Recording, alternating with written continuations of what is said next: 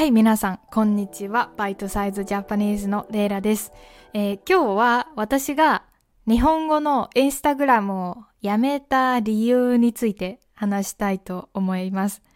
で、もしかして私のことを長く知ってくれてる人はわかるかと思うんですが、えー私は最初、インスタグラムをやっていました。インスタグラムの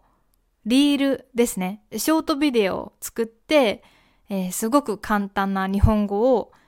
教えてました。それが2021年くらい ?2020 年くらいですかね。で、まあそれを半年くらい前にやめましたね。うん、もうインスタグラムを使わなくなりました。うん。で、まあ、なので、今日はね、なんでそれやめたのっていう話を したいなと思います。ショートビデオは2年ぐらいやったかな？で、インスタグラムのフォロワーが確か18万人くらい。で、TikTok も18万人くらいフォロワーができて、あ、あとなんか、あの、その同じビデオを YouTube にも投稿して、で、その YouTube のフォロワーも、何人だろう ?10 万人いったのかな？もう覚えてないくらい。で、結構たくさんフォロワーさん、サブスクライバーが全部合わせたらできて、嬉しかったんだけど、やめちゃったんですよね。で、まあ、うんやっぱりやめた一番の理由は、結構私にとってインスタグラムってストレスだったんですよね。その日本語のインスタグラムを始める前は、まあ私は自分のプライベートのインスタグラムも持ってなかったんですね。そう。で、もともと私はそういうインスタグラムとか、フェイスブックとか、ツイッターとかで、まあツイッターじゃないよね、今、X だよね。えーそれでこう自分のことをこう、プライベートのことをこう、ツイートするなんだろう、投稿するのがあんまり好きではなくて、で、なんかやっぱりこう、やらないといけないって思うと、仕事みたいに感じて結構ストレスになるんですよね。で、まあ最初インスタグラムを始めた時は、まあ一番の理由はでもやっぱやる前だったので楽しそうって思ったんですね。私も、えっと、インスタグラムとか、ポッドキャストで英語を勉強していて、なんかビデオとか見てね、めっちゃ面白いこんなの私も作ってみたいって思ったし、まあ私はその時ね、将来どんな仕事をしようかって考えてた時に、なんか日本語の先生ってすごくいいなって思ったんですね。私の彼氏も日本語を勉強してたし、で、私も英語を勉強してたし、で、なんか日本語とか、まあ日本の文化とかにすごく興味があったので、あ、日本語の先生めっちゃいいよね。めっちゃいい仕事だよね。でしかもオンラインで仕事ができたら、ね、どこに住ん住んでも仕事ができるし、めっちゃいいよねっていうのが多分一番最初にの理由だったかな。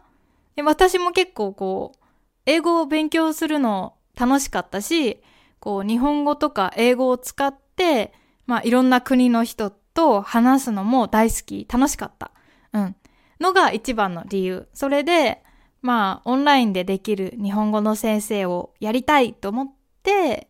えまずはインスタグラムとか TikTok で日本語のビデオを作りました。うん。で、まあ最初はね、もうインスタグラム使ったこともなかったし、もう動画も編集したりしたことがなかったので、ほんとね、時間がかかったんですよね。まあ、だけど、まあ頑張って、他の日本語の先生どんなビデオ作ってるかなとか、他の英語の先生のビデオどんなかなって見て勉強して動画作ってました。まあでもね、やっぱりさ、こう、本当は私がこういうビデオ作りたいとか、これについてビデオ作りたいって思ってるのに、それを作っても たくさんの人が見てくれなかったりすると、どうしても、こう、みんなが見てくれるビデオを作るようになってしまって、でもそうするとやっぱりこう、ももっともっとみんなが見てくれるビデオを作ろうとか、そう思ってしまうんですよね。とか、やっぱりビデオはみんなが私のことを忘れてしまうかもしれないから、じゃあ1週間に4回は作ろうとか、なんかそういうルールを自分で決めてしまって、それがね、すごくストレスになってしまったんですね。で、やっぱり、ストレスって良くないよね。なんかストレスを感じてると、本当はさ、もっと日本語ってワクワクすることなのに、日本語よりもこう、インスタグラムとかマーケティングとかのことをすごく気にするようになってしまって、それがね、やっぱり嫌だったんですよね。そういうのが全然気にせずにできる人もいますよね。マーケティング大好きみたいな人も。だけどなんか私にはちょっと向いてなかった。うん。向いてない。向いてないって言い方わかります？向いてなかった。私には合ってなかったんですよね。だから、まあでもやめたら、ほんとね、楽になったよね。で、最近は時々ね、友の浦のビデオを、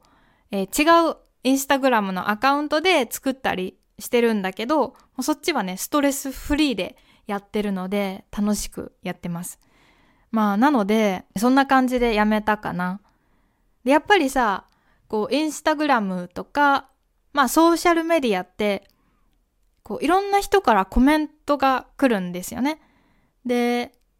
もちろん、ほとんどが優しいコメントで、嬉しくなるんだけど、時々ちょっと、ああ、それは聞きたくなかったなっていうようなコメントもあります。うん。で、それが、こう、アンチコメントとか、こう、意地悪なコメントじゃなくても、このコメントはちょっと知らない方が良かったなっていうのもあったんですよね。でもさ、普通の、例えば、ソーシャルメディアじゃなくって、普通に誰かとオンラインじゃなくって、普通に学校とか仕事で会って話すとき、そういう時ってやっぱりさ、相手の顔が見えるから、ちゃんと考えて喋りますよね。あ、これは言わない方がいいなとか、考えて喋るよね。まあ、だけど、やっぱりこう、ソーシャルメディアで相手の顔が見えない。しかも相手が、まあ、フォロワーがたくさんいて、他にもたくさんコメントがあったりすると、で結構なんか、こう、相手がどう思うかとか、全然考えなくてもコメントできるんですよね。で、なんかね、うん、私の性格が、できるだけ、みんなに喜んでほしいとか、そういうふうに思ってしまう性格なので、こう一人でも私のビデオを気に入らなかったりした人とかがいると、とか、まあ私の間違いを見つけた人とかがいてコメントをくれると、あのビデオ良くなかったなとか、どうしても思ってしまうんですよね。そういうさ、コメントをプラスにポジティブに考えられる人もいると思うんだけど、私はね、なかなかそうできなくって。なので、えー、それもね、ちょっとインスソーシャルメディアをやめた理由かな。で、今このポッドキャストとか、このポッドキャストの YouTube をやってる理由は、やっぱりこのビデオってこうインスあソーシャルメディアとはちょっと違うんですよね。まあ今もね、実はちょっとそういうコメントとか読むのが苦手ではあります。だからあんまり読ま読まないかもしれないけど、え、でもね、やっぱりこういうポッドキャスト聞いてくれる人はほとんどね、いい人しかいないです。本当に。だから皆さんはね、本当にいい人なんです。いや、それはね、わかるの。やっぱりインスタグラムとか TikTok でもらうコメントと、ポッドキャストでもらうコメントって、やっぱりね、ちょっと違うんですよね。こうこんなね、私の長い変なエピソード聞いてくれる人は優しい人がほとんど。うん。だから皆さん本当ありがとうございます。まあ、なので、日本語のインスタグラムはやめてしまったけど、でもね、いつかね、またなんかもっとね、ストレスを感じないで自分の生活とかね、なんかそういうことを投稿するソーシャルメディアはまたいつかできたらいいなって思ってます。楽しそうだなって思う。うん。まあそんな感じですね。はい。なので、ポッドキャストはね、すごく楽しいんですよ。だから、ポッドキャストはこれからもね、できるだけ長くずっと続けていきたいなって思ってます。ほんとね、でも続けられるのもみんながこう、ポッドキャストを聞いてくれて、あと、私のメンバーシップ、パトレオンでサポートしてくれる人がいるおかげで続けてます。だからほんとね、皆さんありがとうございます。そしてこれからもよろしくお願いします。はい。まあじゃあ今日はこんな感じで終わろうかな。本当ありがとう。